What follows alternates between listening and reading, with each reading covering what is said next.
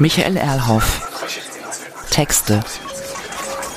Gelesen von Uta Brandes. 1.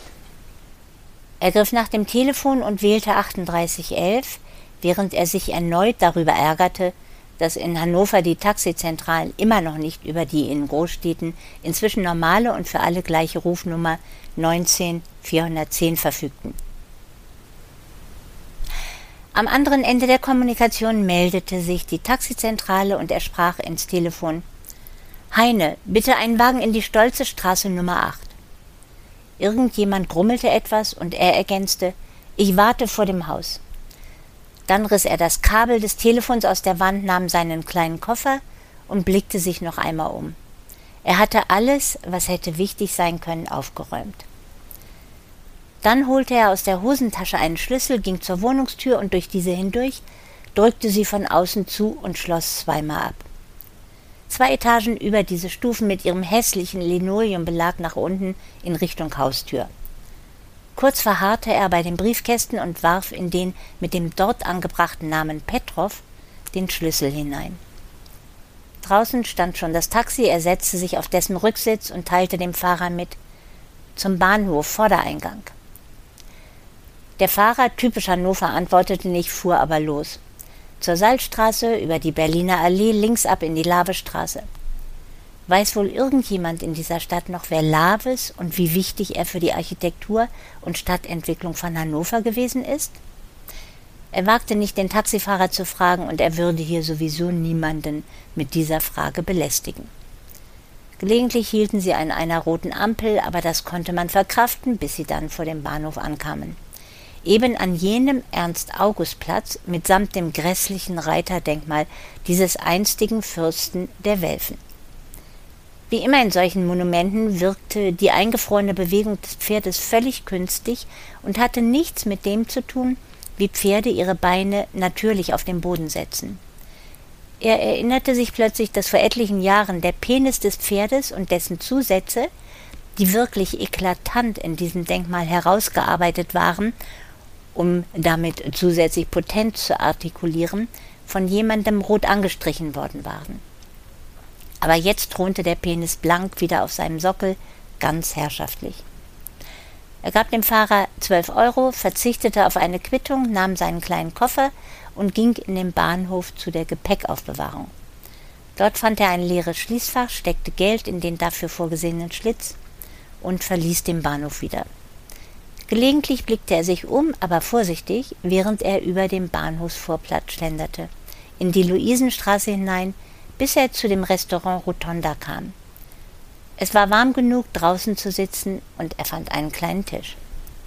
Der Kellner kam relativ schnell zu ihm, wollte ihm eine Karte überreichen, doch er wehrte ab und bestellte einfach ein Rindercarpaccio und eine kleine Flasche stillen Wassers. An einem der anderen Tische saß eine blonde Frau gemeinsam mit einem männlichen Wesen. Beide blickten vor sich hin und redeten nicht miteinander. Dann gab es da noch einen älteren Typen von jener ziemlich scheußlichen Art mit nach hinten gekämmten, gegelten grauen Haaren, weißem Hemd und Jeans, der gelegentlich an einem Glas mit Campari schlürfte. Ihm fiel der alte Werbefilm für dieses Getränk ein. Ein Mann und eine Frau sich gegenüber sitzen in einer Eisenbahn, am Fenster saust eine Landschaft vorbei, da holt der Mann eine Fernbedienung aus seinem Jackett, drückt auf einen Knopf und im Fenster erscheint der Eiffelturm. Er sieht sie an, aber sie schüttelt den Kopf. Er drückt erneut, im Fenster sieht man das Wiener Riesenrad, sie schüttelt den Kopf. So geht es weiter mit dem Empire State Building und dem Opernhaus von Sydney. Doch erst als im Fenster die Marke Campari auftaucht, lächelt und nickt sie zu seiner Begeisterung. Regisseur dieses Werbefilms war Fellini und der hatte verstanden, dass diese Zugfenster wie Monitore funktionieren, was eigentlich erst mit dem neuen Breitbandmonitoren und den entsprechend weiten Fenstern in den ICEs allgemein begriffen wurde. Sein Essen kam, das Wasser auch. Er räumte den bei diesem Gericht so überflüssigen Salat beiseite, nahm sich etwas Weißbrot und legte los. Es schmeckte. Einige Leute gingen an ihm vorbei, auf der anderen Straßenseite sah er nun, wie das alte Grand Hotel Luisenhof auch Tische und Stühle auf die Straße gestellt hatte, und man dort ebenfalls draußen sitzen und essen konnte. Irgendwann war er dort im Restaurant gewesen, aber das Essen hatte ihm nicht gefallen, war zu fade gewesen. Eben das Problem von dieser Stadt, über die schon in den 20er Jahren des 20. Jahrhunderts der hannoversche Philosoph Theodor Lessing geschrieben hatte, sie sei die fahlste aller Städte. Dabei war Hannover damals im Verhältnis zu heute geradezu rasant. Galt es doch als das Chicago Deutschlands, weil sich dort im Bahnhof die Nord-Süd-Strecke und die Ost-West-Strecke der Eisenbahnen kreuzten und diese Schnittstelle einen Hort der Kriminalität gebildet hatte, mitsamt dem Polizeispitzel und Massenmörder Hamann. Nun fuhren lediglich einige dickere Autos an ihm vorbei und er bat den Kellner um die Rechnung. Nachdem er sie bezahlt hatte, stand er auf, ging zurück zum Bahnhof, holte seinen Koffer, suchte das Gleis 12, nahm die Rolltreppe auf der linken Seite und wartete auf seinen Zug nach Köln. 2. Er kam kurz nach halb fünf auf dem Kölner Bahnhof an, hatte beim Überqueren des Rheins immerhin drei Schiffe auf dem Fluss gesehen, was ihn immer noch erfreute, packte seinen Koffer wieder in ein Schließfach und verließ das Gebäude in Richtung Dom. Die Domplatte und die anliegenden Straßen waren voller Menschen, was ihn etwas beunruhigte. Er ging am WDR vorbei zum Museum für angewandte Kunst. Immer noch dieser blöde Titel für dieses Museum, pures 19. Jahrhundert. Warum lernen die nicht? Er öffnete die Tür des Museums, schaute kurz nach links in den Raum Richtung Vortragssaal und erschrak darüber, wie hässlich der eingerichtet war. Postmoderne Gemütlichkeit. An der Kasse zeigte er einen Presseausweis vor und erhielt den Bescheid, er solle den jeweils den Aufsehern vorlegen. Er lächelte zaghaft, die an der Kasse überhaupt nicht. So ging er einfach geradeaus durch die Glastür und jenen Weg entlang, von dem man in die untere Ausstellungshalle Einblick erhielt, in der etwas konfus einige Sachen herumstanden, stolperte am Ende des Wegs die paar Stufen hinunter in das Café und setzte sich, nachdem er sich kurz umgeschaut hatte, im Innenhof an einen der Tische. Drei der anderen Tische waren ebenfalls belegt. Insgesamt zählte er in diesem Innenhof 15 Leute, je zur Hälfte männlich und weiblich. Dieser Teil des Museums gefiel ihm und er bestellte bei der Bedienung, die nach einigen Minuten nicht besonders höflich ihn fragte, was er denn wolle, einen Espresso. Der wurde gebracht, er musste noch um Zucker bitten, der dann etwas mürrisch ihn auch erreichte. An einem der Tische telefonierte jemand so laut, dass er verstehen konnte, man wolle am nächsten Tag eine Party feiern und müsste noch entscheiden, was es zu trinken und zu essen geben sollte. Dann setzte sich ein Mann neben ihn, Mitte 40 wahrscheinlich, sehr kurze schwarze Haare, im schwarzen Anzug mit grünem Hemd, sportliche Figur. Der bestellte ebenfalls einen Espresso und fragte, nachdem er diesen erhalten hatte, wie war es in Hannover? Ganz gut. Unter welchem Namen warst du dort? Heine. Der andere grinste. Und was hast du herausgefunden? Nicht viel, aber weißt du inzwischen etwas über den Markt? Eine ganze Menge, berichte dir gleich, aber sag erst noch schnell, unter welchem Namen du jetzt läufst. André Keller. Klingt gut, also ähm, Keller unterbrach ihn. Moment, irgendwas läuft hier schief. Ich werde jetzt gehen und du kommst etwa zehn Minuten später. Wir treffen uns in der Nähe des Eingangs zum WDR. Bezahl du meinen Espresso. Er stand auf, sah aus seinen Augenwinkeln die Direktorin des Museums, die ihn grüßte, er nickte ihr zu und verließ das Haus. Vor dem WDR wartete er unauffällig über 20 Minuten, dann hörte er in kurzer Entfernung den schrillen Ton eines Unfallwagens, blickte um die Ecke zum Museum und sah, dass dieser vor dem Museum stoppte. Scheiße. Er eilte zum Bahnhof, holte den Koffer, nahm ein Taxi und sagte der ungewöhnlich Fahrerin zur Pfeilstraße 15 bitte. Die Frau fuhr gut und schnell, er gab ihr acht Euro, stieg aus, nestelte einen Schlüssel aus seiner linken Hosentasche hervor, schloss die Haustür auf, stapfte in die erste Etage, wo es nur eine Tür gab, und öffnete diese. Alles wirkte so, wie er es verlassen hatte. Die Putzfrau hatte offenkundig gearbeitet, und er öffnete nun, nachdem er seinen Koffer im Flur abgestellt hatte, die Fenster, um etwas Wärme und frische Luft hineinzulassen. In der Küche lagen in dem entsprechenden Regal noch einige Rotweine, von denen er einen Pinot Noir aus Südafrika sinnigerweise aus dem Weingut von Achim von Arnim öffnete und sich ein Glas davon eingoss. Dieses trank er aus, während er durch die fünf recht großen Räume und auf dem Balkon schritt, alles sehr genau untersuchte, das Telefon überprüfte, das funktionierte, überall das Licht einschaltete, obwohl es noch relativ hell war, sich ein zweites Glas eingoss und sich schließlich an den Schreibtisch setzte. Er schaltete das Radio ein, nahm die Fernbedienung und wählte den Deutschlandfunk. 19 Uhr und die Nachrichten mit anschließenden Staumeldungen. Er addierte die dort angegebenen Kilometer und erreichte, es war Freitag, etwa 150 Kilometer. Nach dem zweiten Glas Wein näherte er sich vorsichtig und eins nach dem anderen den Fenstern erneut. In dem Haus gegenüber gab es zwei Schatten, die ihn verunsicherten. Auf der Straße unten, einige Häuser weiter links, entdeckte er ein für diese Gegend seltsames Auto, ein Jaguar, der dort mit laufendem Motor stand. Er schaltete das Radio auf WDR 5 um und dort hörte er in den Nachrichten, dass in Köln im Museum für angewandte Kunst am späten Nachmittag ein Mensch gestorben sei. Der Name sei nicht bekannt, der Mensch sei, als der Notarzt kam, schon tot gewesen und die Polizei untersuche diesen Fall nun. Er goss sich ein weiteres Glas ein, schüttelte seinen Kopf, ging ins Schlafzimmer, zog sich aus, leerte das Glas und legte sich hin. Das Radio lief weiter, die Fenster blieben offen und er schlief ein. 3. Um neun Uhr stand er auf. Die Nacht war verwirrend gewesen, zumal er zwischendurch, wenn er aufgewacht war, weiterhin den Sendungen im Radio zugehört hatte, vor allem morgens dem Morgenecho. Irgendwann hatten sich gelegentlich Traum und Radio miteinander vermischt, und er war jetzt am Morgen geradezu sicher, dass der Papst auf einer italienischen Insel Frau Merkel betrunken geheiratet hätte. Erst einmal duschen, vielleicht geht es dann besser. Er ging in das Badezimmer, setzte sich auf die Toilette, urinierte, putzte sich am Waschbecken die Zähne und duschte dann.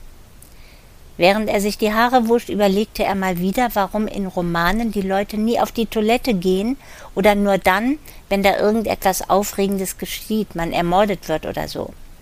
Klar, das ist langweilig, aber doch auch lebendig. Irgendwie wüsste er gern, wie die anderen das machen. Stehend oder sitzend, nutzen die dann Toilettenpapier, den Penis abzuwischen und mit welcher Hand. Er kletterte aus der Dusche heraus, nahm aus dem daneben stehenden Regal zwei Handtücher, ein gelbes und ein scheußlich grünes, und trocknete sich in Ruhe ab. Das Radio lief immer noch, und als er gerade seinen linken Fuß trocken gerieben hatte, kam erneut ein Bericht über den toten Mann im Museum für angewandte Kunst. Ein Polizeisprecher äußerte sich.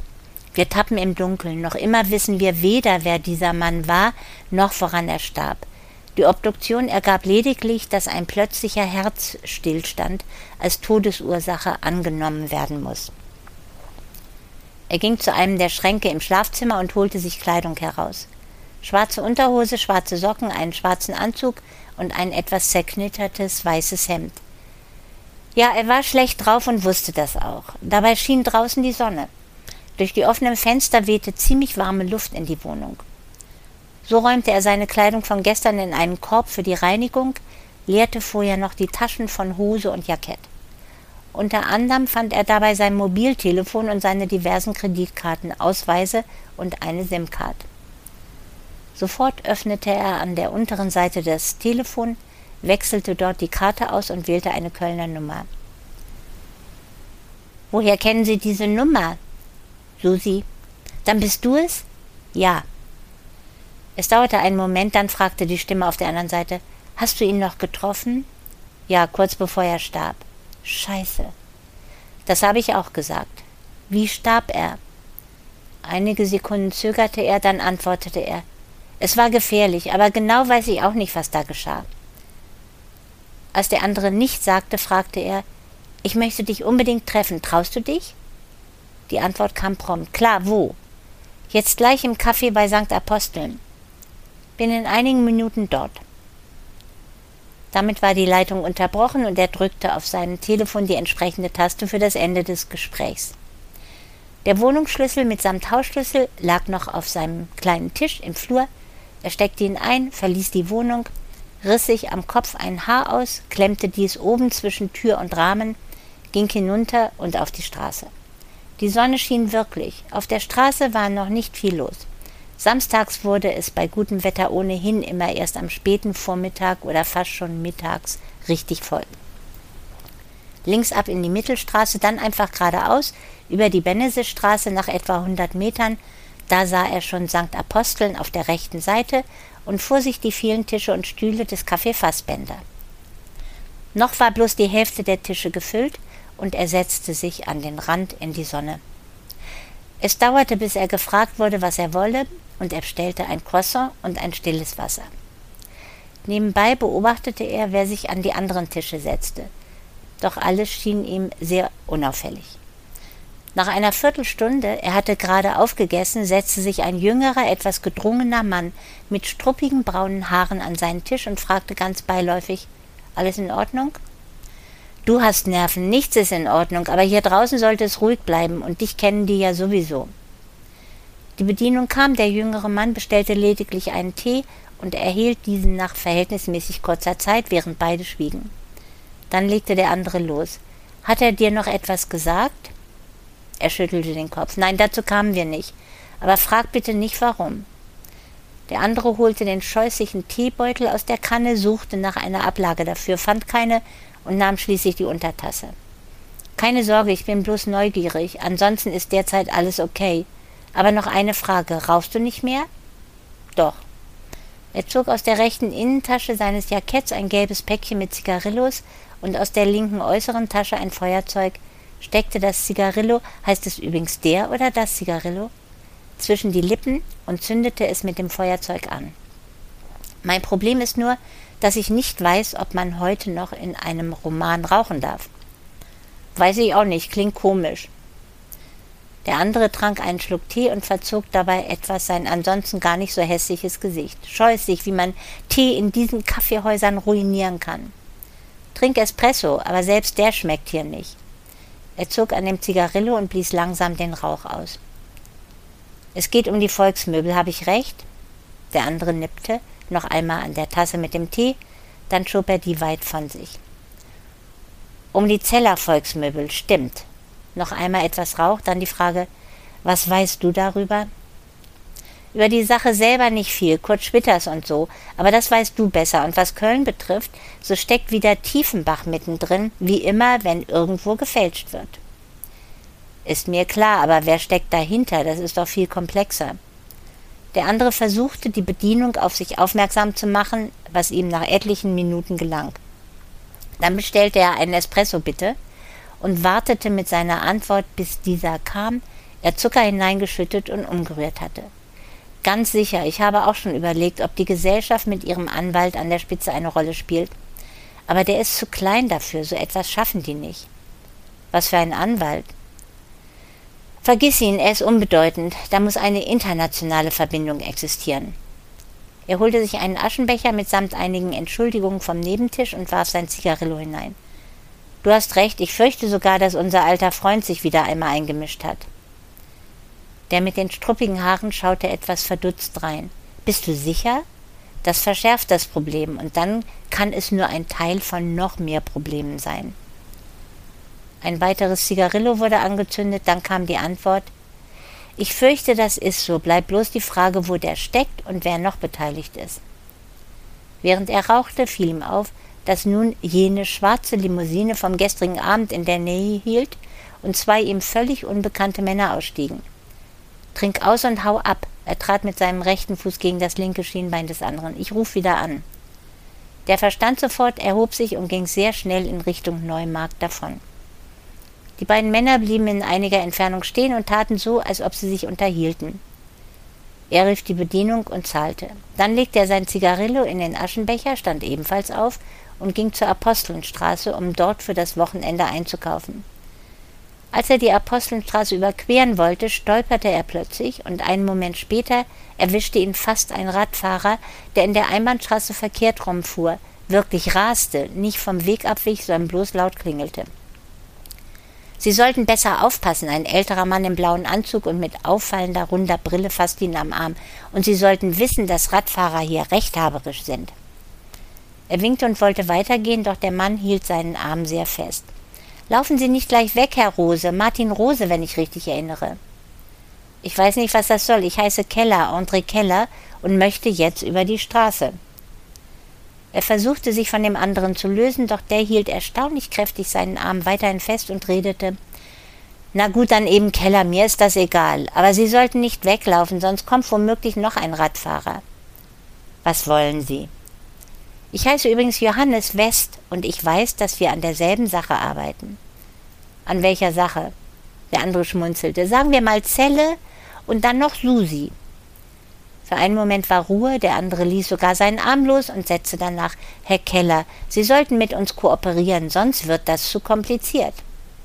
Wer ist wir? Wir wissen zwar nicht, wer Sie bezahlt, uns bezahlt der Staat, und ich könnte Sie jetzt sogar festnehmen lassen. So ein Unsinn mit welcher Begründung? Falsche Ausweispapiere, Gefährdung des Straßenverkehrs und dann finden wir bestimmt noch mehr. Lassen Sie es vielleicht später. Okay, wir werden sie irgendwann schon wiederfinden und uns über den Weg laufen. Der Mann war plötzlich verschwunden.